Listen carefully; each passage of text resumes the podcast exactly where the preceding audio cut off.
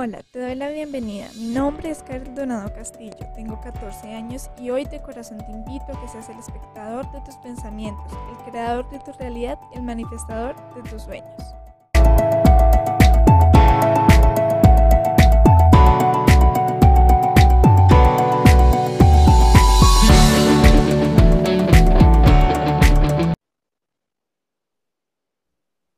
Entonces yo quería entrar en esa, en esa escuela, estaba como que muy emocionada y todo.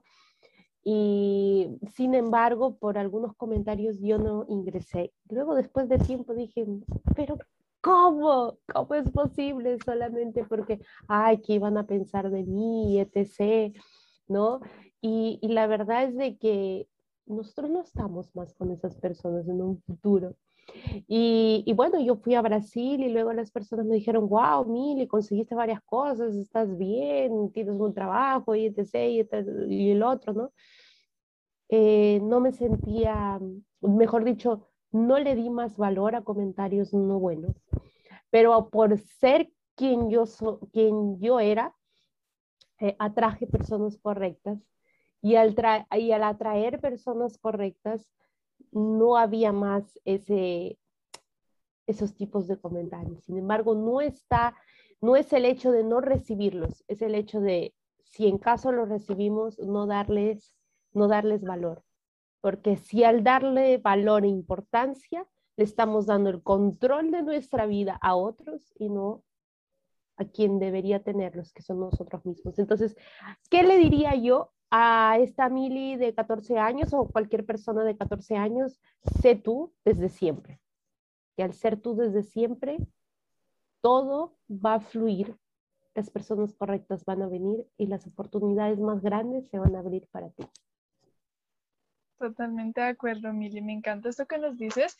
Y fíjate que es un tema eh, de que todos los adolescentes nos pasa, casi, casi a todos, no puedo generalizar, pero como que es esta etapa donde no sabemos qué hacer, ¿no? Entonces, o somos esta persona, o somos esta, o bueno, no sabemos cómo, tenemos un revuelto de ideas, por decirlo así, entonces ya como que sé tú, o sea, eh, gústate lo que te guste, puede que en ocasiones, eso me sucede a mí, de que no es tan fácil, por decirlo así, de ser, o sea, como quién quiere ser, ¿no? Entonces es como de encontrar ese punto donde tú digas, listo, esto me gusta, porque a veces uno cree que es auténtico, entonces yo digo, no, pero es que eso a mí de verdad me gusta, y en ocasiones es influenciado por otra persona, entonces es ver, listo, pero ¿por qué me gusta? O sea, digamos, a mí me gusta esta manilla, pero ¿por qué me gusta? ¿Porque está de moda o porque de verdad tiene un significado para mí más allá de la manilla? Por ejemplo, con este libro, El alquimista, entonces yo digo, no, me encanta la nueva edición de la portada, listo, es mi gusto, pero porque, o sea, más allá de la portada y de todo, porque me gusta el libro, no es que sea la portada, por decirlo así, no juzgues a un libro por su portada, es un libro pues, común, pero sí es ver por qué me gusta el libro, porque no es por la portada, no es por el mensaje especial que dejó el autor eh, aquí por los 20 años, porque es como una edición conmemorativa de los 20 años del alquimista, más allá de todo esto, más allá de, la, de que es gruesa la portada, bueno, mejor dicho, esto lo analizan muchas las personas que son especialistas en libro, en libros, pero más allá de eso es que me gusta el contenido, me gusta la historia en sí, me gusta como los aprendizajes que deja, como de que si tú tienes un sueño, cúmplelo, es como es el mensaje más o menos que nos deja el libro. Entonces es ver más allá de un libro, más allá de un gusto, ¿por qué? Porque, por ejemplo, a mí me encanta el rosado, o sea, yo tengo aquí literalmente todo rosadito, súper rosadito, todo. Sí, y más que todo este tipo como de rosadito oro, pero llegó un momento donde yo casi no usaba el rosado. Eh, yo decía, pero ¿por qué? O sea, porque otras personas dicen que, que, no me, que no debo usar el rosado o bueno, algo así. Entonces, bueno, ya ahí el tema es que tú mires por qué sí o por qué no. Entonces, bueno, ya aquí me encanta esa respuesta que nos das, estoy totalmente de acuerdo contigo. Y bueno, Mili, ya antes de pasar a, em, mi siguiente pregunta, y bueno, es un, no es tanto como una pregunta, sino es más como un querer mío y es que nos cuentes tu historia, porque después de que nos cuentes tu historia viene la parte de qué tip, consejo de experiencia le transmitirías a un joven, porque lo hago en este orden para que basada en esa experiencia que ya nos vas a contar, eh, nos transmitas de todo eso cuál es el mayor aprendizaje que tienes y que le transmitirías a un joven. Así que antes de esto, por favor, cuéntanos tu historia, Mili, de, desde que fue chiquita esa Mili hasta cómo se convirtió en esta Mili que es profesional. Es coach para profesionales, en negocios, coach positivo, mejor dicho, todo lo que les leí al principio. Claro, bueno, ¿cómo, cómo resumir toda mi historia? Eh, pese a que tengo 26 años, siento que he pasado por mucho y eso me ayuda a, a yo poder también ayudar a los otros sin embargo, voy a ir desde el inicio, por decirlo así, ¿no? Em, desde niña eh, es lo bonito de ver esto, qué es lo que nos incomoda, ¿no? Yo veía muchas cosas que, nos, que me incomodaban del mundo. Me encantaba, me encanta estar aquí en el mundo, sin embargo me incomodaban muchas cosas. Y yo decía, pero ¿cómo es posible? O sea, los adultos se hacen problemas por las puras, se hacen un ocho de la nada teniendo tanta solución. Y yo jugaba, escucha, Carito, yo jugaba dando charlas de valores a las personas. Entonces yo decía, ¿cómo hubiera alguna carrera donde yo hable de valores, donde yo hable de amor, donde yo hable de conseguir metas, donde yo pueda hablar también de emprendimiento? ¿Cómo si hubiera algo así? Pero no hay. Entonces, como no hay, me voy a los negocios. Entonces yo siempre decía, me voy a los negocios, me voy a los negocios, porque quisiera ser psicóloga. Y luego dije, si soy psicóloga, voy a llorar con mis pacientes porque soy muy sensible. Entonces, imagínate, por eso no estudié psicología. Entonces ahí decía, bueno, voy a seguir, voy a seguir. Y, y siempre había un premio en el colegio de la mejor amiga del salón. Entonces yo me llevé varios años me llevé ese regalo de la mejor amiga del salón. Ahí, eh, ahí hacía de todo, probaba de todo, eso sí, nunca me he limitado en probar. Era de banda, era de coro, era de teatro, era de alguna cosa, menos de deporte. Ahí sí me cogí un poquito. Pero me fui a ballet también, me fui a danza. Y, y creo que eso es lo bonito de probar, porque nosotros no, no, no esperamos que el propósito venga nosotros tenemos que hacer para encontrar el propósito. No, no esperar que venga. Y, y al final siempre va... Perdóname, perdóname, te interrumpo. Aquí no me gusta interrumpir al invitado, pero esto, aquí quiero decir algo. claro. es algo súper cortito. Y es que justamente eso me sucedió a mí. Y cuando yo escuché esto en la anterior no dije nada pero aquí sí lo voy a decir como dices tú, ser auténticos. Entonces aquí yo digo, wow, eso es tan, tan, tan, pero tan cierto, porque a mí, eh, yo en algún tiempo no se llama frustrar, sino como que no me sentía como completa, no tampoco, o sea, no está así tan grande, pero sí en cierto grado una mini, mini, mini, mini frustración, un mini como agobio, aburrimiento, se podría decir de alguna forma así, porque no he encontrado mi propósito de vida. Precisamente por eso llegué el alquimista a mi vida, bueno, no llega tan así, luego les cuento la historia del libro del alquimista. Ah, voy a hacer un podcast, bueno, ya por aquí lo voy a anotar, les prometo que voy a hacer un podcast y un video sobre el libro del alquimista y de que es muy bueno, ¿no? Entonces, bueno, ya aquí, eh, volviendo a la parte que te quiero comentar rápidamente, es que yo por decirlo así, no eh, buscaba el propósito de vida, pero llegó un momento donde yo dije, esto me gusta y lo hago y ya. Y así llegó el propósito de vida, lo que tú dices, porque yo decía, no, es que tengo que encontrar mi propósito de vida porque a eso me voy a dedicar toda mi vida. Entonces yo decía, listo, entonces esto no es, esto no es, esto no es. Buscaba en profesiones, que la vocación, que el ikigai. Yo pasé por el ikigai, pasé por las pasiones, los talentos, las habilidades, pasé por un montón de libros aparte del alquimista, o sea, mejor dicho, yo quiero irse en pro de esto, bueno, también pues muy guiada por mi mamá, de que me decía, ¿y tú qué vas a hacer? ¿Tú qué vas a hacer? ¿Tú qué vas a hacer? Y yo, no sé, no sé, no sé. Entonces ya, después de como todo este rollo, todo este embrollo, em, como les digo, o sea, no fue que así tal cual, sino que lo resumo súper rápido, fue como de años, como que, ah, bueno, hoy busco, miro, investigo, leo, hago, y hasta que yo no dije, ok, esto me gusta y lo hago, ahí fue cuando llegó mi propósito de vida, que es servir, o sea, de cualquier manera ayudar, dar, eh, servir tanto como persona como, bueno, como yo pueda servir, eso me gusta hacer. Explicar, me encanta explicar. Entonces, explicar yo siento que va como enseñar también, educar, se podría hablar de una forma, entonces ahí yo les digo que sí, lo que dice Mil es totalmente cierto, de que el propósito de vida te llega a ti cuando tú lo buscas, no cuando tú lo buscas, sino cuando tú empiezas a hacer cosas.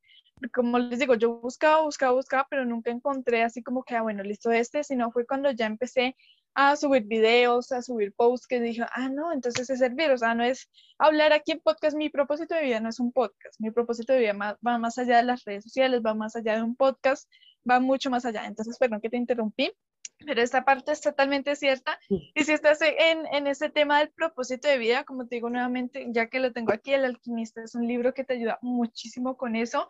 Ahí hablan que de la leyenda personal, de muchas cosas. Y en sí es cumplir tus sueños, o sea, es cumplir tus sueños y ahí va llegando el propósito de vida. Perdón. No, Carita, está súper lindo, porque eso, eso está bien. Hay unas personas que dicen, incluso jóvenes no tan jóvenes, o sea, eh, yo siento que los jóvenes no tan jóvenes son las personas que ya están cerca de los 20 años, ¿no? Son como que en la, en, en la, en el cambio del 19, 20, 21 años, que, que sí, están jóvenes, sin embargo, ah, esto lo voy a compartir con ustedes porque yo, yo siento que esa edad de 19, 20 años es, es muy crucial si las personas que no aprovecharon esta edad y tienen más edad y también están escuchando ese podcast, no, no se alteren, porque nunca es tarde. Eh, sin embargo, las personas que están por esta edad, yo les digo, tienen una gran oportunidad. Tienen una gran oportunidad. ¿Por qué? Para mí, mis 20, 21 años, fue decisivo yo siento que en esa edad dije, es ahora o nunca. Eso e, es una cosa de que eh, muchas de las cosas que vas a hacer en esa edad va a tener gran impacto en un futuro. Muchas.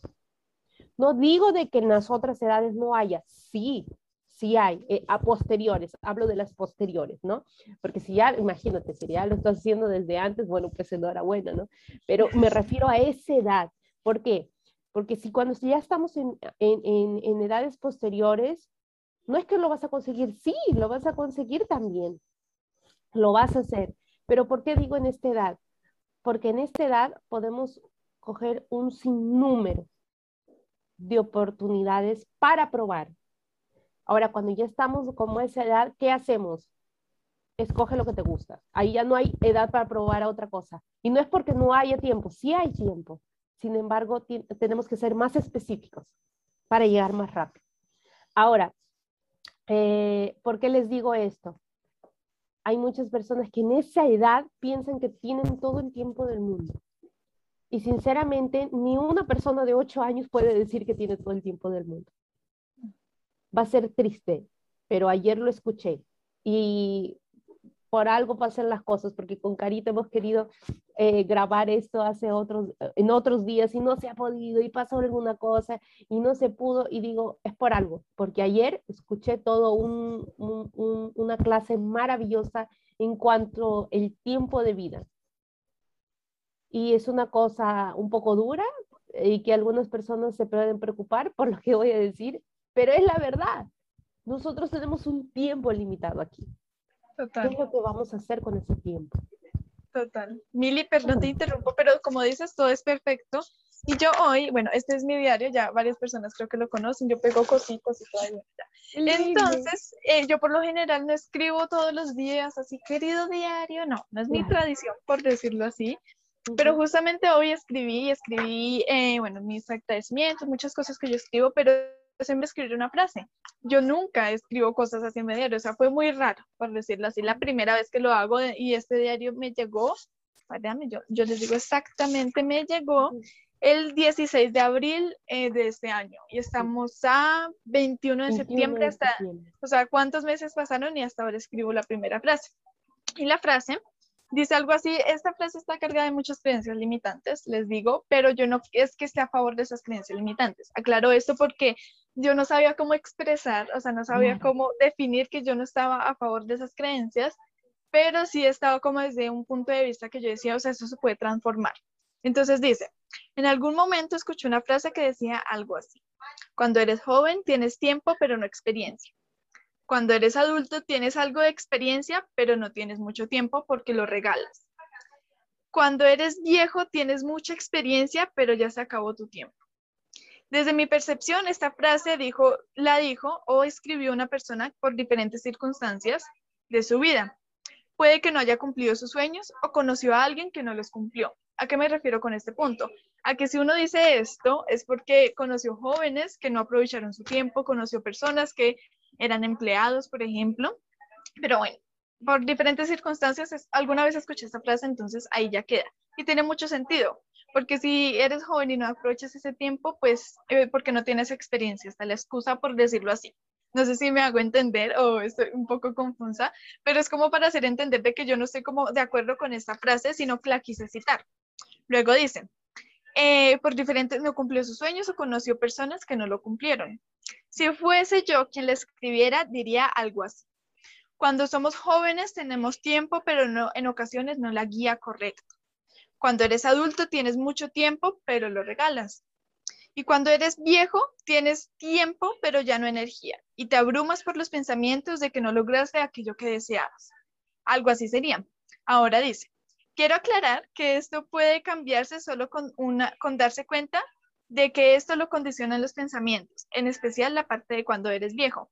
Yo me enfoco mucho hacia los jóvenes, pero aquí viejo no, no quiero ofender a ninguna persona, sino mayor de edad, con cierta edad, cierta experiencia, y dice, si no tuvieses la guía, si no tienes la guía adecuada, búscala. Si no tuviste una vida que quisieras, vívela, aún no se acaba. Si eres joven como yo, ¿qué esperas? Busca la guía y la experiencia del viejo, así vivirás tu vida desde ya. Algo así, me, no sé si me hice entender, bueno, si tienen dudas me, los pueden dejar. Porque es, es, verdad, ¿por qué? Porque nosotros, nosotros tenemos el libre albedrío, ¿no? que, que quiere decir que nosotros, mejor dicho, que podemos elegir y las personas que no han cumplido sus sueños cuando llegan a, una edad dicen, lo que pasa es de que no cumplí, pero yo tuve la oportunidad. Yo pude. Ah, yo, eh, y dicen, ¿no? Y, y, me dijeron, pero yo dije no, y ahora me arrepiento, y no sé qué. O sea, no es de que no hay oportunidad, pero solo tú vas a escoger qué vas a, coger, qué vas a aprovechar. Eh, eh, porque tengo tengo incluso ahora, eh, conozco a una persona que me dice, que es joven, y me dice, eh, no, yo tengo todo el tiempo del mundo. Yo estoy tranquilo. Entonces, eh, ¿yo qué hago? Porque como soy coach, hago preguntas, ¿no? Entonces, no le puedo decir una cosa directa. Estás haciéndolo mal. No. no, nada de eso. Ni mucho menos de que el tiempo pasa, el tiempo vuela, el tiempo se va, el tiempo corre, el tiempo, el tiempo, uno, dos, tres, cuatro, cinco, seis, siete, ocho, nueve, diez, diez segundos, diez se pasaron en este momento. ¿Y por qué lo hice? Porque una vez lo vi, lo vi en la tele, quien le dijo esto, eh, que una, una persona se fue al médico y le dijo, me he venido al médico porque mi esposo dijo que, quisiera, que quería que venga, pero yo no quiero que le diga que yo estoy en fase terminal, etc. Y, y este doctor le, le hizo ese contagio hasta el número 10. Y le dijo, el tiempo corre. ¿Qué haces acá? Anda, disfruta. Disfruta lo poco que te queda. No estés acá. Y, y yo me quedé impactada. Yo tenía que nueve años cuando vi eso. Y dije, uy, me lo voy a coger, me lo voy a guardar. No sé para cuándo ni para dónde.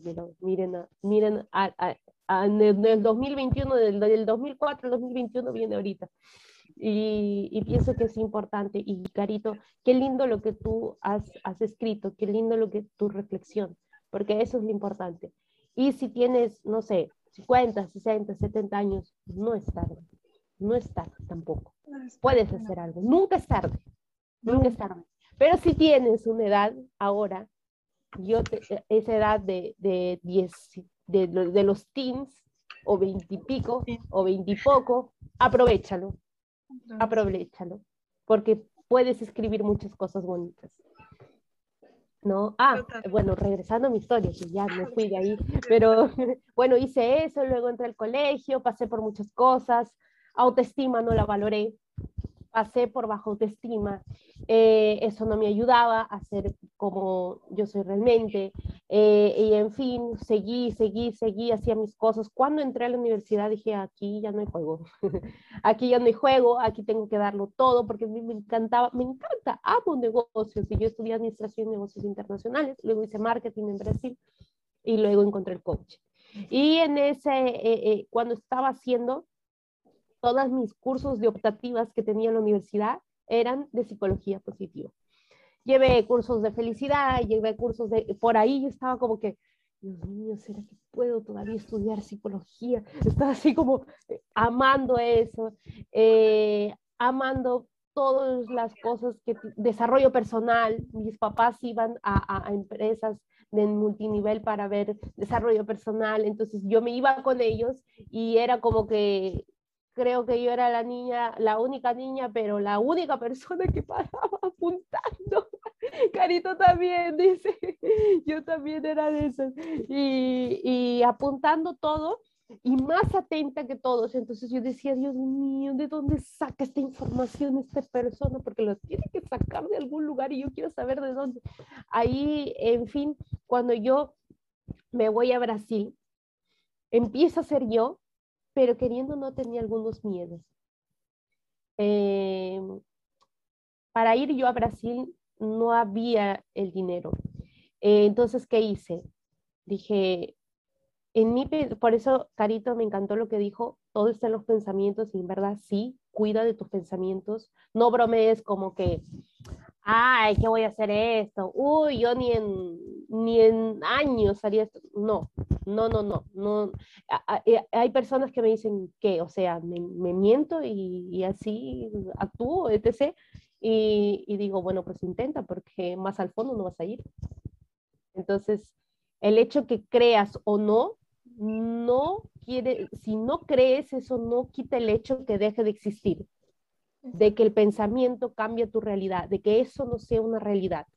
Así que si tú estás escuchando eso y eres una persona inteligente, que yo sé que sí, vas a cuidar de tus pensamientos, cuida de tus pensamientos. Entonces, yo que pensé, todo en contra, no podía ir a Brasil, pero yo quería. Y dije, eh, porque yo me sentía de alguna u otra forma sobreprotegida en casa y yo quería salir, yo quería volar. Entonces dije, yo quiero volar y quiero volar alto porque Dios me ha mandado este mundo y tengo que hacer que esta vida valga la pena. Y pregúntate a ti con eso y, tal vez voy a ser un poco directa ahora. Eh, así como hay luz, hay sombra, así como hay oportunidades, hay vicios. Tú eres el que escoge a dónde quieres ir. Haz que tu vida valga la pena y escoge las buenas oportunidades no las que nos llevan a los vicios. Y, voy a ser bien directa con eso porque eh, la juventud está muy afectada por eso. Y, eso afecta la vida también. Entonces, eh, ahí yo dije, yo quiero ir a Brasil, yo quiero ir, y una de las cosas que me dijo mi tía, y que yo agradezco eso, ella me dijo, tú puedes estar al lado del barro, puedes conversar con el barro, pero no lo toques, no te manches. ¿Y por qué me dijo eso? Tú puedes estar en una discoteca, tú puedes estar en una reunión, pero no te involucres en cosas. Así tú veas cosas desastrosas a tu lado, si tú no te involucras, solamente eres ave de paso. No te manches. Y me dijo eso y me dijo eso enhorabuena, porque yo me fui a una ciudad con mucho libertinaje, ¿no? Que tiene cosas lindas, maravillosas, también es, es una ciudad muy cristiana, Sao Paulo, sin embargo hay mucha diversidad. Y vi de todo.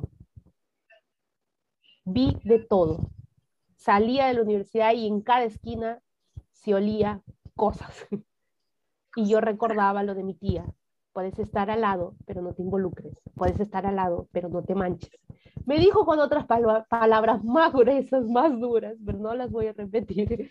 Eh, pero bueno, creo impacto. Incluso Anthony Robbins utiliza algunas groserías para, para generar impacto, pero no soy de esas, no lo hago. Y eh, yo caminaba y decía, regresando al pensamiento, estaba todo en contra, ¿qué hago? Vino una feria de manualidades yo amo la manualidad. Me fui a esa feria y ahí encontré porcelana en frío. Y vi cosas maravillosas y dije, con esto hago plata, con esto me voy a Brasil. ¿Qué necesito para aprender? Ahí me dijeron, 100 soles el curso, porque bueno, estoy en Perú y la moneda es el sol. Eh, ahora puedes hacer estos llaveritos, pero para hacer estos llaveritos necesitas este, este molde y este molde está 150 y el otro está eh, 100 más y eran como 300 y pico. Y yo me quedé 300 y pico, no tengo nada. Ahí yo me fui a mi mamá, le dije, mamá, yo sé que no hay, que, que, no, que no hay esto, que no lo otro. Y dije, por favor, porque yo en mi pensamiento estaba, yo no sé cómo, pero voy a Brasil. No sé cómo, pero yo voy a estar en Brasil. Y todos los días escuchaba bossa nova. Todos los días escuchaba cosas de, ah, decía, ah, a este restaurante voy a ir, a este mercado voy a ir a comprar mis cosas. Yo no me importaba si no tenía el dinero. Lo único que me importaba era visualizarme todos los días. Yo no sabía de coaching. Y yo no sabía de visualización. Y yo no sabía de manifestación. Yo no sabía nada de eso. Lo único que decía, yo voy a estar allá como sea. No sé cómo, como sea voy a estar ahí. Yo me sentía todos los días en Brasil. Ahí le dije a mamá, por favor, préstame este dinero, yo te lo devuelvo, te lo devuelvo, por favor, necesito hacer esto, solo eso, nada más. Ahí lo sacó, me dio el dinero, hice el curso, hice 7 mil soles en cuatro meses. Me fui a Brasil. Les voy a decir algo, Los Ángeles existen. Me falta un poquito para mi avión. Me falta un poquito de dólares para ir a mi avión. Cuando ya hice todo, vendí todo, vendí todo, vendía llaveros, todos los días en la universidad. Ahí di mi último suspiro y lloré. Pero yo te digo que cuando tú das tu 120% y no fue suficiente para alcanzar, eh, yo creo en Dios. Tú puedes decirle naturaleza, eh, fuerza divina, eh, este, universo, lo que sea. Es como que Dios te mira y dice, tú hiciste de todo. Y porque hiciste de todo, yo te doy lo que te falta. Ahí eh, vino una persona muy especial que se llama Ricardo, Ricardo León. Él me completó el pasaje. Me dijo, hija, yo he visto que te has esforzado mucho, el papá de mi enamorado, y él me dijo, eh, yo te voy a completar el pasaje. Y me fui a Brasil.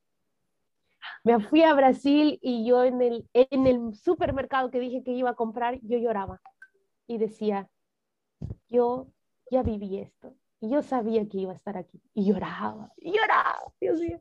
Y empecé de todo. Empecé limpiando pisos, luego me fui a otro lugar, luego entré al consulado, pero todo no cayó del cielo. Yo iba, eh, eh, imprimía muchos eh, eh, CVs, los dejaba, salía hasta de noche, vendía en la calle también unas cremitas para retirar las ojeras y un montón de cosas, y hacía un montón de cosas. Y ahí es donde me di cuenta que mucho lloraba por algunas cosas y me di cuenta que el problema no eran nosotros, sino era yo. Ahí es donde encuentro charlas de desarrollo personal, encuentro el coaching. Ahí entra el coaching, el, imagínense todos los desafíos económicos que yo tenía y el curso de coaching eran cerca de 10 mil reales. ¿Dónde voy a sacar eso? Pero yo decía, eh, voy a vender más. Y yo ahora, con la cabeza de ahora, digo, qué loca lo que hice. O sea, iniciaba mi mes con menos 300 reales. Y y era como que, ¿qué hago? ¿no? Aún ganando todo, se iba todo ahí. Gracias a Dios tenía el apoyo de personas que me mm, mm, literalmente compartían su comida conmigo. No tenía ni siquiera para eso. Yo escogía o me voy caminando o compro un pan. Entonces decía, no, me voy en bus y tomo agua. Y muchas veces maté mi hambre con agua. No fue fácil. No, no es fácil. No todos lo hicieron. Entonces yo fui, yo fui, yo fui porque mi pensamiento era, esto estoy pasando, no es mi realidad, yo voy a llegar un día, yo voy a llegar un día, yo voy a llegar un día. Hice una formación y luego me quisieron vender otra y luego dije, Dios mío, ¿cómo es posible? Y fue la última oportunidad que yo tenía para hacer eso, a esa formación de psicología positiva, porque luego yo me regresé a Brasil y vino pandemia. Ya no hacen más esa formación en vivo rompiendo la madera. Y dije, yo la hago. Y ya no empezaba con menos 300, empezaba con menos 600 reales. Me fui, me mudé a otro lugar más chiquitito para poder pagar. Y luego dije, ya no da, me voy a Perú. Me fui a Perú, me regresé a Perú, gracias a Dios me regresé a Perú, pero me regresé con todos esos libros, dejé ropa por traer libros, subí mi autoestima, luego regresé a Brasil por un, por un periodo, ese periodo fue como que mi pausa, porque me dio un burnout, porque hice el, eh, hice el éxito de otros, entrar en una empresa internacional, estar independiente en otro país, vivir sola, ser lo que sea, pero yo no estaba feliz. Ahí vino una leve depresión, eh, que para mí no fue leve. Ellos dicen que hay niveles de depresión, no me imagino cuál sea la fuerte, porque yo somaticé. Eh, y ahora lo digo, yo somaticé, mis piernas temblaron por cinco meses, pero yo dije, esta no soy yo. Y cuando tú estés pasando por una tristeza, tienes que decirte a ti mismo, esto no soy yo estoy así, pero no soy así, que es muy diferente estar que ser. Y yo decía, estoy pasando por esto, no sé por qué, pero tiene que traer algo bueno. Empecé a hacer un diario de gratitud. Cogí toda la psicología positiva y la apliqué. Ahora por eso les, digo, no basta hacer un curso, no basta pasar por obtener título, no basta. No es eso. Es qué haces con el conocimiento. ¿Qué es lo que tú haces con él? Y yo no lo apliqué. Y es ahí donde dije, voy a empezar a aplicar. Cogí mi libro de psicología positiva, empecé a estudiar y todo. Me volví así, una persona aplicadísima, estudiando eso, los efectos. Empecé a estudiar casos, depresión y, y me dolía, porque me estresaba al hacer eso, pero lo hice. Y la psicóloga me dijo, Mili, ¿qué estás haciendo? Nunca he visto una, una persona con depresión que salga tan rápido. ¿Qué estás haciendo? Le dije, estoy haciendo un libro de gratitud, un libro de emociones. Escribía un día, tengo 90% de emociones negativas y 10% de positivas. Era como que mm, no está bien. Pero el día siguiente era, tengo un 85 negativa y un 15 positivo y decía, ah, bien. Y me felicitaba. Y hacía eso, y hacía eso. Y poco a poco salí. Y yo misma me mentía diciendo, ya estoy bien, decía. Pero yo luego estaba como un poco nerviosa, un poco esto. Y para mí la espiritualidad volvió a, volvió a ser una, una, prioridad en mi vida porque esto de la globalización, el marketing, el no sé qué, y déjame decirte que la marca personal no tiene nada que ver con tu logo. Tu marca personal es tu vida, es tu historia. Y cuando yo llegué en ese momento, dije, Dios, no doy más. No hay técnica, no hay cosa, no hay mm, coach, eh, eh, psicólogo, terapeuta que me ayude. Ayúdame tú me rindo. Y ayer escuché algo muy bonito de nuestra mentora Tati Arias, que era la importancia de doblegarse, ¿no? Y yo lloré en ese momento, me emocioné al escuchar eso porque dije, sin querer, yo me doblegué. Y dije, Dios mío, no es que me rinda, pero en el, al único ser contigo me rindo. Dios, ayúdame. No sé qué hacer. Parece que mágicamente movió sus piezas, personas correctas llegaron a mi camino. Yo tuve más disposición, empecé a ayudar, eh, llegó un premio de un proceso de coaching para mí, hice el proceso de coaching, me conocí con una persona increíble, eh, empecé a hacer muchas cosas y hoy por hoy, hoy por hoy, tengo el sueño que yo tenía hace tres años cumplido, que era porque yo estaba en, e, e, en, en, empresas internacionales ganando muy bien, pero recibí la noticia que mi abuelito, quien me crió, partió. Y cuando yo regreso a la, porque me, me avisaron en la noche, cuando yo al día siguiente me fui al trabajo, ¿por qué estoy aquí? Y veía lujo, ¿no? Lujo, en, en, un barrio carísimo en Sao Paulo, que es metropolitana, y tal vez en la ciudad con más entrada económica de toda Sudamérica y decía, ¿qué hago acá? me sentí tan insignificante y decía, ¿qué hago acá? Uno de los hombres, mejor dicho, porque tengo mi papá, tengo mi otro tío, por eso no hablo de, hombres, sino de familia, más importantes de mi vida, mi abuelito, mi papá Alberto, partió. ¿Qué hago acá? ¿Por qué estoy acá? ¿Qué vale el tiempo para mí? Y ningún empleo y ningún dinero me va a dar el tiempo con mi abuelito. Y lo aprendí a la mala. Y dije, yo me quiero regresar.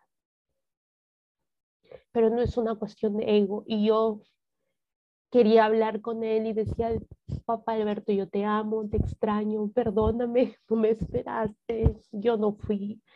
Eh, y me dolió más porque dos días antes que el parta, yo tenía un pasaje programado y no fui por trabajo. Entonces, era como que venía la culpa y venía esto y yo te digo, no te culpes, no está bien. Pero lo comprendí después.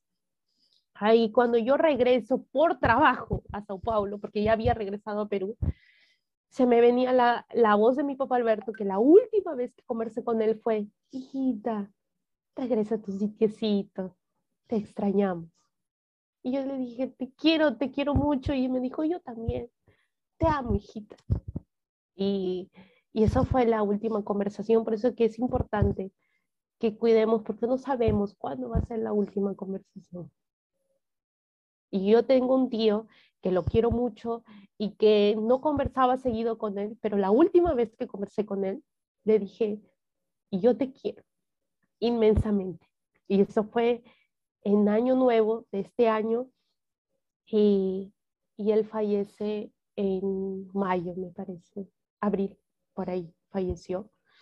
Eh, y digo, la importancia de decir te amo vale más que cualquier otra cosa y vi en tanto lujo tanta insignificancia para mí.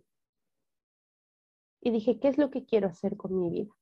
Cuando volví a Brasil, dije en 2019, esto no es mi éxito.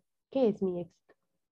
Mi éxito es trabajar con el coaching, es ayudar a las personas, y no por ser coach, sino por ser esa niña que jugaba dando charlas de valores a los, a los demás. Eso quería hacer. Quería estar trabajando desde casa, quería trabajar online, eso era antes de la pandemia.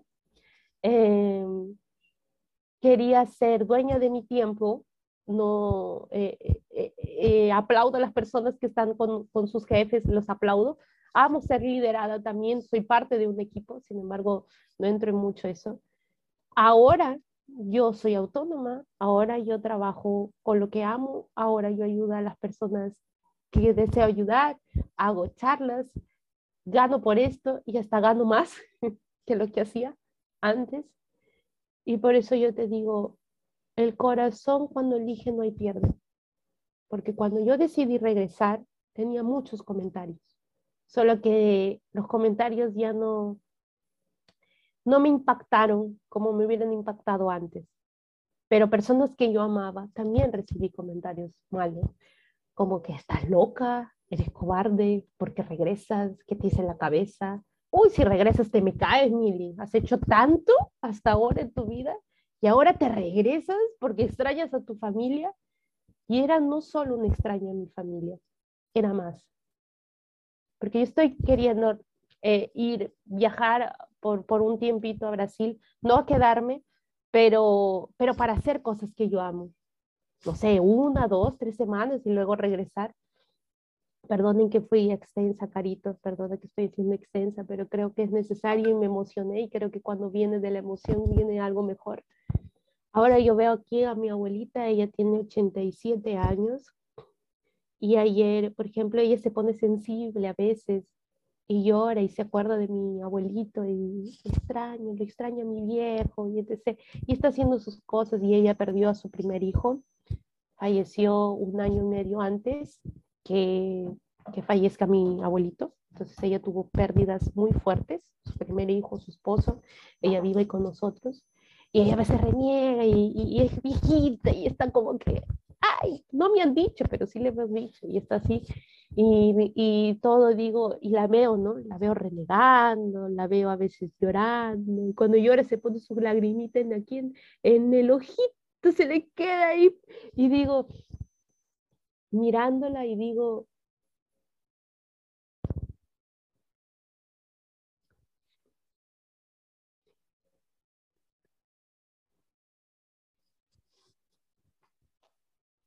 ningún empleo me va a pagar el yo mirar a mi abuelita. Pregúntate, ¿qué te hace feliz? No el mundo. ¿Qué te hace feliz a ti? Y, y yo digo, gracias Mili, de 24 años, que eligió la opción que, tu, que mi corazón eligió.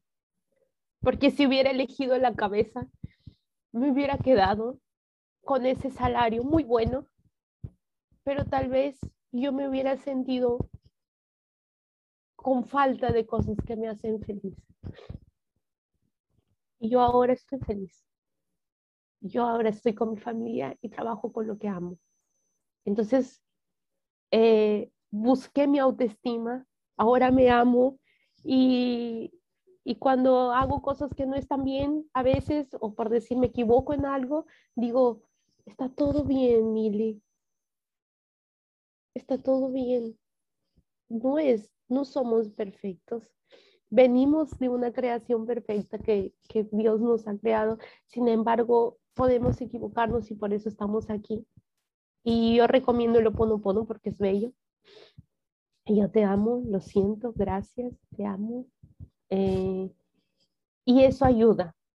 Entonces, cuando yo respeto mis valores, porque para otras personas tal vez sus valores sean viajar y está bien, viajen, vivan, no digo que esté mal irse, no, sino que hablo de mi felicidad. Entonces, ¿cuál es tu felicidad para ti? Si tú te vas y eliges tu felicidad, tu corazón, es ahí donde tú vas a poder lograr todo lo que tú quieres. Porque la, la felicidad no es qué es la felicidad. En realidad la felicidad tiene muchos conceptos. Y el concepto más perfecto para ti lo dice tu corazón.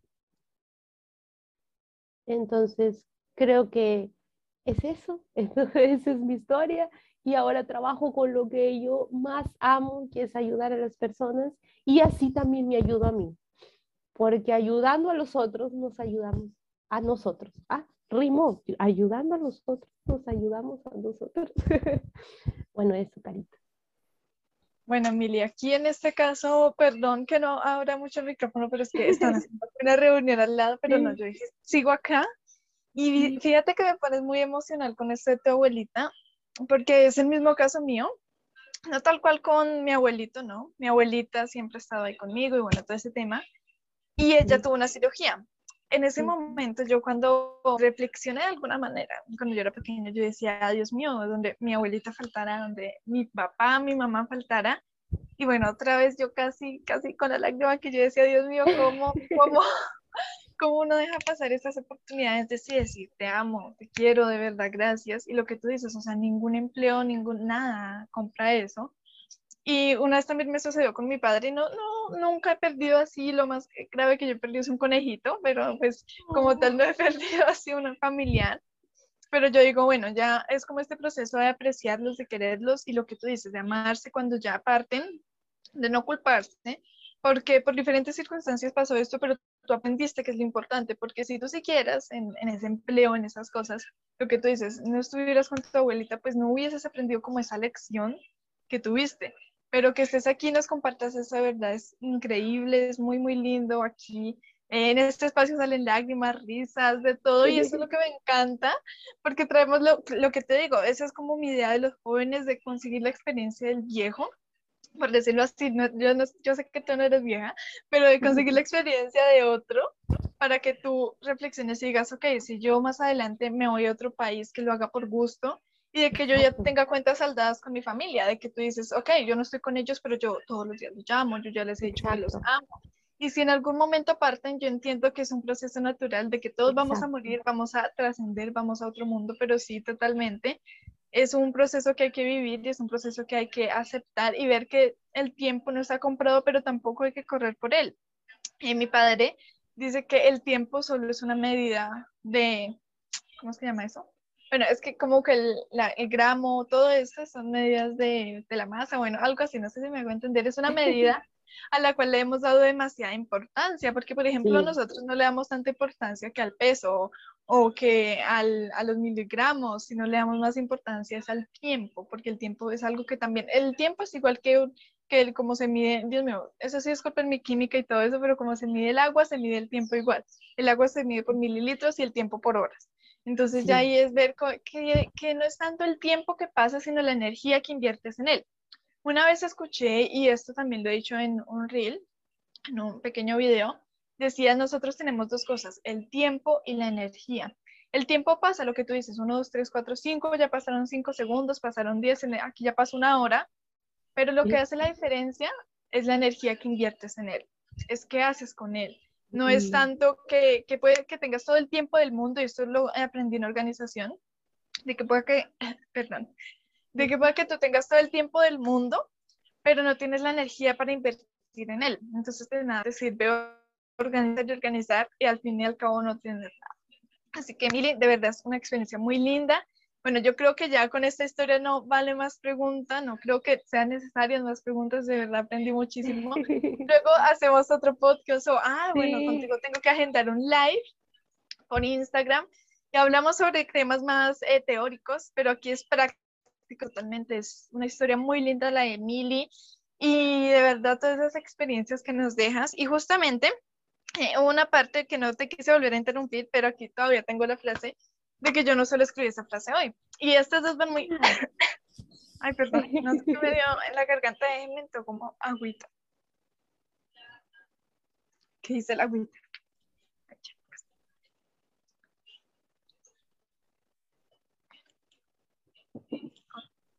Deme un segundo que no sé qué me dio.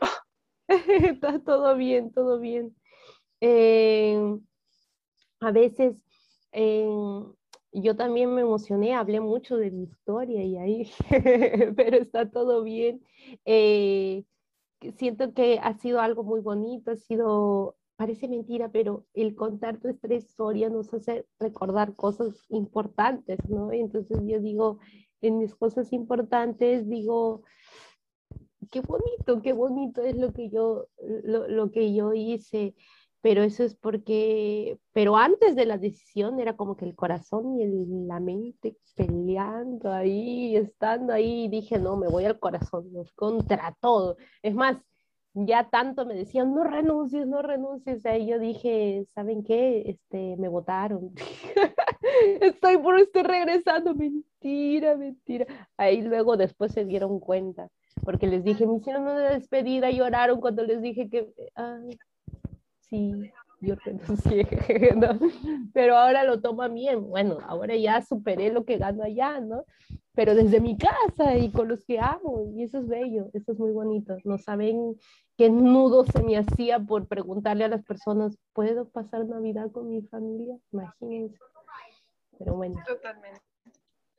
Totalmente, y bueno, aquí tengo dos apuntes que hacer. Es el primero en el yo, yo, yo como tengo el libro al lado, lo muestro a entonces, en el alquimista dicen que cuando tú estás cumpliendo tu leyenda personal, leyenda personal es como el propósito de vida. Bueno, déjame a ver si encuentro la parte.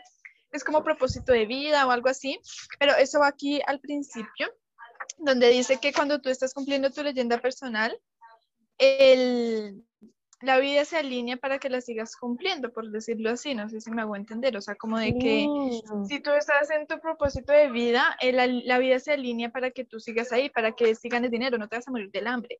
Entonces, a ver, déjame buscar la parte por aquí. Parece, parece como que todo se acomoda, ¿no, Carito? Exacto. Entonces, a ver, es aquello que deseaste hacer. Ah, ok, ya. Entonces, eh, hay una parte donde dice, soy el rey de Salem está Santiago, se encuentra en la plaza y dice, porque existen, ¿por qué el rey, un rey conversa con un simple pastor? Preguntó el muchacho avergonzado y admiradísimo. Existen varias razones, pero la más importante es que tú has sido capaz de cumplir tu leyenda personal. El muchacho no sabía qué era eso de la leyenda personal. Es aquello que se hace hacer. Todas las personas al comienzo de su juventud saben cuál es su leyenda personal. En este momento de la vida todo se ve claro, todo es posible y ellos no tienen miedo de soñar y de desear aquello que les gustaría hacer en sus vidas. No obstante, a medida que el tiempo va pasando, una misteriosa fuerza trata de convencerlas que es imposible realizar su leyenda personal. Bueno, ya sabemos que ya más o menos vamos entendiendo qué es leyenda personal. Lo que el viejo estaba diciendo no tenía mucho sentido para el muchacho, pero él quería saber qué eran esas fuerzas misteriosas. Son las fuerzas que parecen malas, pero en verdad te están enseñando cómo realizar tu leyenda personal. están preparando tu espíritu y tu voluntad, porque existe una gran verdad en este planeta. Seas quien sea o hagas lo que hagas, cuando deseas con firmeza alguna cosa es porque este deseo nació del alma del universo. Es tu misión en la Tierra aunque solo sea viajar o casarse con la hija de un comerciante de tejidos o buscar un tesoro. El alma del mundo se alimenta con la felicidad de las personas o con la infelicidad, los celos y la envidia. Cumplir su leyenda personal es la única obligación de los hombres. Perdón. Todo es una sola cosa. Y cuando quieres algo, todo el universo conspira para que realices tu deseo. Y bueno, debí leer solo y, el, universo conspira para que realices tu deseo, pero les, les leí todo esto para que entendamos que leyenda personal es como tus sueños. Y bueno, no lo encontré aquí exactamente, pero hay otra parte, y justamente este libro quedó perfecto para este momento, donde dice que las ovejas solo buscan agua y...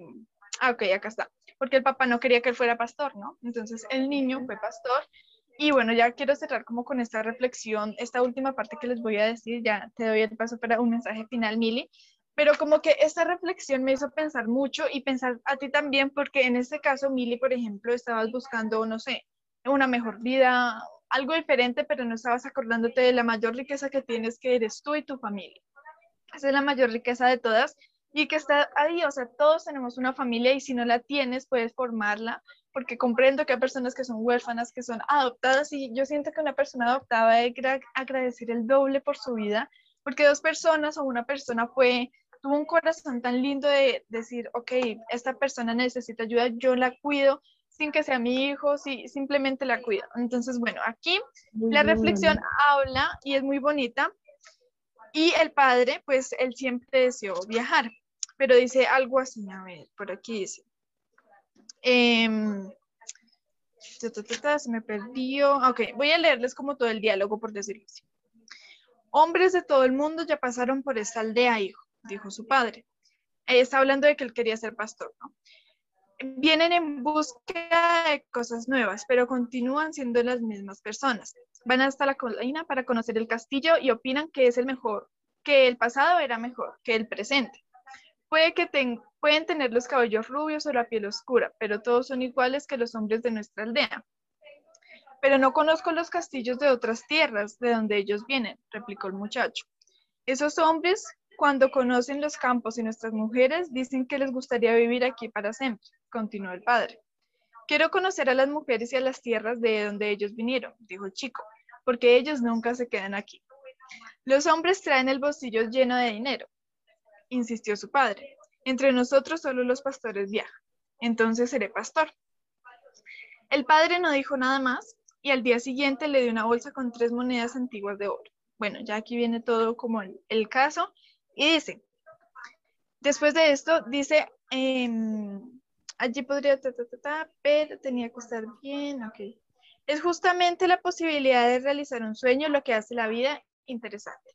No, bueno, ya aquí más adelante no encontré la parte exacta, pero dice que a él se le hacía muy extraño que las ovejas solo buscaran pasto y agua. Entonces allí es como que se da cuenta de que su padre estaba allá porque simplemente necesitaba comida y un techo. Y se quedó ahí porque él también tenía el sueño de viajar. Entonces esta reflexión como que nos hace decir, ok, listo, yo, yo quise esto, eh, Mili, tú quisiste viajar, quisiste ir a Brasil, pero tú no quisiste, por decirlo así, quedarte en un empleo sino tú querías estar con tu familia. Entonces es, ver cómo ahí justamente decía que eh, a uno se le presentan retos para ver si de verdad está dispuesto a cumplir su leyenda personal. Y yo siento que esto con tu abuelito fue un gran reto, fue como un gran eh, desafío para ti, tú decir, no, o sea, este es mi camino, con esto ayudaría a muchas más personas, entonces ya, no sé si fue muy clara la, la explicación porque le di varias partes saltadas, pero en conclusión, mi, mi punto aquí es de que cumple tus sueños, haz lo que deseas, y hazlo sin importar el dinero, el tiempo, la energía, o sea, hazlo porque tú lo quieres. Y ya que eres joven, hazlo. Y bueno, ya, esta sí es mía, es como de autoría, se podría decir. Eh, ya para cerrar, bueno, ya te doy el paso, miren. Y es una frase que tiene mucho que ver con los sueños, con las excusas de por qué no cumplimos los sueños. Dice, muchos tienen sueños, pero pocos los cumplen, porque prefieren la comodidad. Muchos dicen yo quiero, pero pocos dicen yo hago. Muchos dicen yo pude, pero pocos dicen yo puedo. Muchos dicen soy joven y tengo tiempo, pero no experiencia. Pero pocos dicen soy joven, tengo tiempo y voy a buscar la experiencia. Muchos dicen tengo experiencia y poco tiempo. Y pocas personas dicen tengo experiencia y voy a aprovechar mi tiempo. Eh, la quería hacer más larga, pero bueno, pasó algo ahí, entonces luego la finalizo. Algo así es, y bueno, ya por aquí, cierro Ay, de ahí me lo pasas, de ahí me lo pasas, porque quiero compartirlo con alguien. Qué, qué, qué lindo, qué lindo. Maravilloso. Ya te doy el paso, Mili, un mensaje final. Por mi parte es eso de que no tengas excusas, vive tus sueños. Bueno, aquí hay muchos mensajes, Dios mío, yo creo así como que, ay, no sé qué tantas cosas que coger, pero créeme que voy a repetir este video, cojo puntos y voy a, voy a tratar como de discernir todo eso y transmitirlo en algún video para aclarar poco, porque yo siento que aquí fue como mucha información y solo contando tu historia, ¿no? Muchas personas me dicen, pero es que yo no sé de qué hablar, yo no sé qué hacer, y cuenta tu historia, o sea, mira todo lo que yo aprendí y esta reflexión de verdad salieron como de mi corazón. Estaba literalmente abajo escribiendo ya, ahorita por YouTube les voy a dejar al final del video unas imágenes de dónde escribí esta reflexión.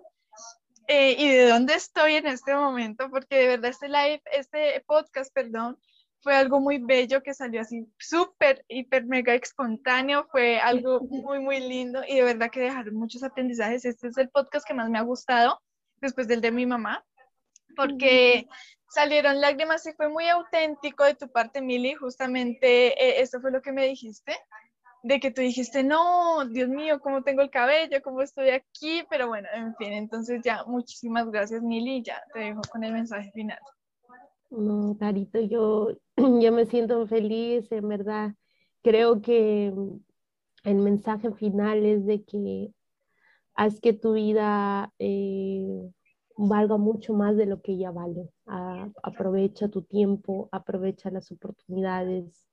Eh, no seamos como, como esa fábula que, que habló de, de, la liebre y el, y el, y el conejo, la tortuga, creo, no era la tortuga y la liebre porque eh, no te confíes, sigue adelante, tú puedes y, y decir, ay, de nuevo, cliché, tú puedes y todo. Ah, sí, pero probablemente eh, algo, si no estás haciendo es porque algo te está diciendo que no es posible, pero, pero sí lo es. Haz que tu vida valga la pena. Coloca las cosas importantes primero. Eh, en, en lo personal es la espiritualidad yo agradezco mucho a Dios y no soy de, de esas personas que tal vez está como que mucho en la Biblia o cosas así, o que rezo mucho, pero, pero le agradezco todos los días por tener salud y poder hacer lo que amo. Entonces, y cuando no sé qué hacer, le pregunto. Entonces, no estamos solos. Eh, y ya siempre lo mejor de ti, porque dando lo mejor de ti, hasta en las pequeñas cosas, si eres fiel en las pequeñas cosas, vas a poder ser, ser fiel en las grandes cosas. Y eso sería todo, Carito. Totalmente, Mili. Muchas gracias a ustedes también por escucharnos. Bueno, ya vamos dos horas, no sé en cuánto salga este podcast, pero muchísimas gracias. Sé que de aquí salen muchos aprendizajes. Gracias por tu tiempo, Mili. y bueno, por mi parte, cierro con decirles que, bueno, a Mili la encuentran como Mili C. Sánchez, creo, en Instagram. De todas formas, yo aquí abajo en la descripción dejo todos los perfiles, también los workshops, bueno, todo lo que tiene Mili para compartir, porque es una gran persona. Hoy conocimos su historia, pero luego conoceremos más sobre su teoría, como les digo. Por mi parte, recordarte que me encuentras en Instagram, YouTube y TikTok, eh, Instagram, YouTube, TikTok y, eh, y Spotify, desde mi me enredé. Como Carlos Donado Castillo, me puedes escribir por Instagram si estás interesado en estar en este espacio, cualquier duda que tengas, yo con muchísimo amor te respondo. Y bueno, nada más eh, despedirme con la frase de que nunca es temprano ni tarde. Hoy le agrego, nunca es temprano ni tarde para eh, iniciar. Y siempre que inicies, crea un mensaje positivo, alegre, cercano, pero sobre todo auténtico. Muchísimas gracias a todos. Les deseo un feliz resto de día, tarde o noche. Chao, muchas gracias. Ella es Mili Sánchez, ella es una persona muy linda, una persona muy tierna, que además tiene un montón de conocimiento y ahorita les leo el currículum que me envió, porque de verdad es una persona que me encanta porque mezcla los dos mundos de esa humildad que ya tiene, la forma como lo transmite y también el, todo el conocimiento que tiene de la parte profesional, por decirlo así. Bueno, les voy a leer esta parte y luego ya yo les leo como mi presentación, por decirlo así. Entonces, Mili es coach personal y profesional, también es eh, positive coach, o sea, coach positiva, ejecutiva y de negocios. Tiene experiencia comercial tanto nacional como internacional, experiencia laboral en negocios del Lope, perdón, mi, mi inglés, está asociada con la TAM eh, también trabajó en WeWork, asistente de consulta en el Consulado General de Sao Paulo. Eh, también es analista del perfil comportamental, DISC y valores por la empresa Intermetrics. Y bueno, bueno, como ya se dieron cuenta, es un montón, eso que no lo leí todo, leí un pedacito, es un montón de, de, conocimiento y experiencia lo que tiene esa mujer, y eso me encanta. Y por mi parte, Mil es una persona muy bonita que tiene, pues, como les digo, mucho conocimiento, la conozco de cerca, ya hemos, eh, hice un taller con ella, la verdad, lo explicó muy bien, y lo que más me gusta de Mili es que trabaja como con el tema de los valores de la persona, bueno, es coach, y bueno, ya, ay, se me fue la luz por aquí. Eh, es coach y bueno, un montón de cosas que me encantan de Mili, así que bueno, ya aquí las dejo con Mili, es una persona que quiero muchísimo y sé que nos va a compartir muchísimo conocimiento. ¿Cómo estás, Carito? Muchas gracias por esa linda presentación. De verdad me quedo muy feliz, muy honrada, me siento muy contenta por poder compartir este, este podcast para traerles cosas muy bonitas, experiencias de la vida y me siento muy, muy feliz de poder compartir este momento contigo. Muchísimas gracias, Mili Hermosa. Bueno, ya por aquí no saben lo que nos ha pasado para grabar este podcast. Ha sido un montón de cosas, así que estoy muy feliz de que al fin se esté dando. Ya hasta en el podcast se me fue la luz en un momento, pero bueno, ya las personas que están por YouTube saben que se me fue la luz desde el podcast, no. Pero bueno, en fin. Eh, también, bueno, ya haciendo aquí un paréntesis, si estás en YouTube, nos puedes escuchar en Spotify. Si estás en Spotify y quieres ver a Mili en persona, puedes ir a verla a YouTube. Y bueno, Mili, eh, nuevamente te expreso mi gratitud, estoy súper agradecida de que estés aquí, de que este encuentro se haya dado al fin.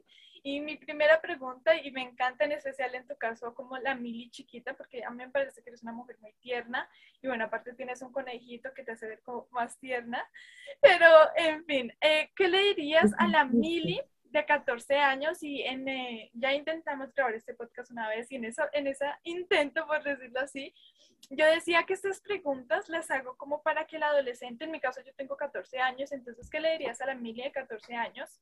Eh, yo siento como que me lo están diciendo a mí, ¿no? Entonces, por ejemplo, que cree en ti. Entonces, yo estoy creyendo en mí o que yo sea más disciplinado, que sea más disciplinado. Entonces, es ver cómo esa persona se lo dice a su yo de 14 años, pero también en parte te lo está diciendo a ti. Porque, bueno, no, puede que no tengas 14 años, pero en alguna edad similar de los adolescentes puedes estar tanto esta y como la de si pudieras cambiar algo de tu adolescencia, que ya vendrá más adelante, son dos preguntas que las hago específicamente para que tú como adolescente digas, ok, me lo está diciendo a mí, yo puedo cambiar eso que ella dice, bueno, todo este tema. Así que bueno, Mili, cuéntanos, ¿qué le dirías a la Mili de 14 años, a la Mili chiquita? Eh, Carita, eso, eso es algo muy bonito y gracias por haber mencionado a Leito, que es el conejito, que es un chiste aquí, eh, para por aquí saltando. Él, él, es él, ¿no? Él es él sin tapujos, él salta, él está por, por, todos los lugares, da cariño. Eh, y volviendo a, a qué le diría. ¿A qué le a esa persona de 14 años, ¿no? Primero, solamente para que Carita ya me presentó un poco, pero puedo también resumir, ¿no? Tengo 26 años, soy peruana, me encanta mucho conversar, hablar con las personas, aprender de ellas y por qué no dar también un, un, granito de arena. Siempre, una vez lo escuché, escuché esto que me encantó y quiero compartir, que cuando nosotros conversamos con alguien, nuestra, nuestro mayor objetivo es que aprendamos algo de ella y que nosotros le ayudemos a salir mejor de cuando entró. Entonces eso es algo muy bonito que podemos aprender y más aún si, hay, si hay los 14 años, ¿no? si tienen 14 años, aprender eso porque no tienen idea cuánto aprenden. Una de las cosas que yo aprendí viendo películas era como que los niñitos o los chicos eh, adolescentes con las personas mayores y las personas mayores les dice recuerda esto, una parte así de la película que siempre, de todas las películas, y que graban una buena parte de persona eh, de su consejo y que muy probablemente en el futuro lo van a usar como un recurso bien preciado. Entonces yo aprendí de eso y dije, bueno, cuando me hablen yo voy a estar atenta para saber qué es lo que decir y qué es lo que voy a usar en un futuro.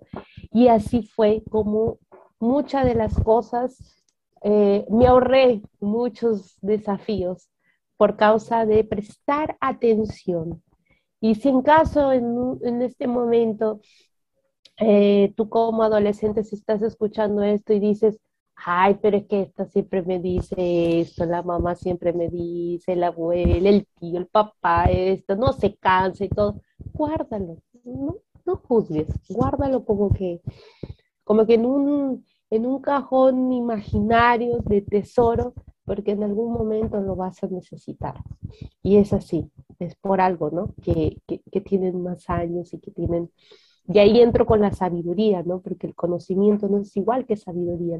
Todas las personas pueden tener sabiduría sin necesidad de estudiar alguna cosa.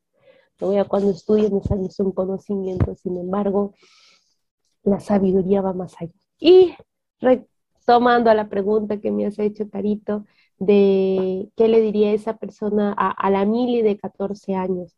Yo le diría a esta persona, mejor dicho, a esta chica de 14 años que no guarde su luz, que no se guarde las cosas. Yo le diría, Mili, no guardes lo maravillosa que eres. No guardes eh, esos consejos que te gustaría dar. No guardes eh, tu forma de ser. No te cohibas. Eh, sé como tú eres yo le diría, eh, lo bonito es de que no he hecho cosas para, para, para agradar a los demás. Sin embargo, he dejado de hacer cosas para agradar a los demás, que eso es algo diferente, pero también es limitante. Es lo que yo era. Y cuando yo conversaba con mis profesoras, con mis tutoras y etc., yo era como yo, yo no me guardaba nada. Y empezaba y hablaba y conversaba, Dios mío, conversaba tanto. Y estaba, eh, por eso a veces a mí me decían la viejita del grupo, pues, ¿no? Me decían que yo era una viejita porque, porque me gustaba estar así. Ahora, otra de las cosas es no guardarme cosas que me gustaría decir. Tengo varios amigos que solo recién ahora les vengo a decir, oye, amigo, amiga, tal, yo cuando tenía tal edad quería decirte que sí lo ibas a conseguir, que yo sabía que ibas a lograr. No, tengo un amigo incluso que me dijo que iba a ser abogado y yo le dije, yo, qué bueno, va a ser bueno, pero yo entre mí no fue eso lo que le dije. En mi pensamiento era, yo sé que lo vas a lograr, yo ya lo vi, tú ya eres abogado. Y cuando ha sido el viernes pasado ha hecho su sustentación y ya se ha un abogado el viernes pasado. Eh, yo me pongo a pensar, es bueno, y a veces yo le digo, ¿no? Yo de niña o de adolescente me hubiera gustado decirte esto, decirte lo otro, y yo pensaba que por decirte ya no íbamos a ser más amigos. ¿Qué pensamiento? Y ahora me dice, no, ¿cómo va a ser? Si estás loca, todavía me dijo, ¿no? Pero a veces es así. Y cuando nosotros guardamos lo que somos, evitamos, parece mentira, evitamos atraer a las personas correctas en nuestra vida.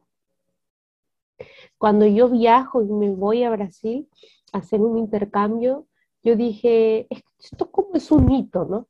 Es como, es como que otra parte de mi vida. Y ahí dije, no me voy a guardar nada. Porque queriendo no, no había ese miedo del rechazo que a veces uno tiene, el miedo a ser rechazado, el miedo a no ser aceptado, el miedo de no encajar. Entonces dije, acá no conozco a nadie, en Brasil, no conozco a nadie, voy a ser como soy. El que quiere viene conmigo, el que no, no hay problema. Mejor todavía, ¿no? Porque uno, uno va viendo. Eh, y fui tan yo que tuve más amigos que en Perú. Fui tan yo que recibí un sinfín de invitaciones para almuerzos, para cenas, para casa, para viaje, eh, para negocios, un sinfín de negocios. Y yo me puse a pensar, ahora entiendo la importancia de ser uno mismo en cualquier edad. Cuando yo regreso a Perú, regreso siendo yo. Y mis amigos me dicen, Mili, te vemos más suelta. Y digo, sí, porque yo siempre he sido así, pero me lo callaba, porque dejaba, le daba mucho peso a los comentarios de otras personas. Cuando yo intentaba hacer algo y escuchaba, ay, Mili, ¿cómo va a ser posible? ¿Qué vas a estar haciendo eso tú?